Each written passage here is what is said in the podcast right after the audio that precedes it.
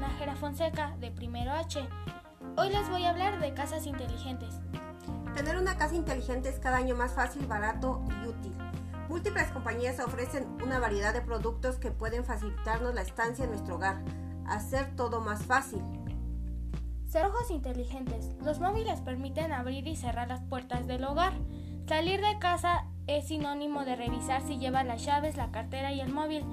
Quien más y quien menos se han olvidado las llaves en alguna ocasión, con el correspondiente embrollo de tener que llamar a un cerrajero o molestar a algún familiar o conocido que tenga una copia.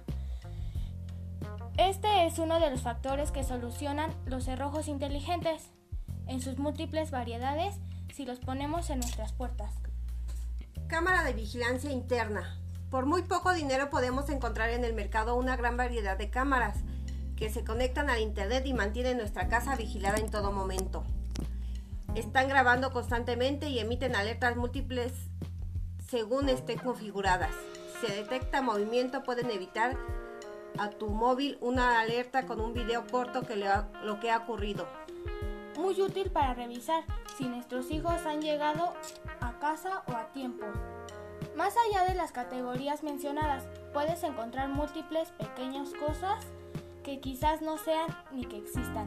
Puedes encontrar sensores de, de presencia que encienden las luces o nuestro paso nos eviten una alerta al móvil así con sensores de apertura de puertas y ventas de que pueden estar conectadas a otros sistemas inteligentes.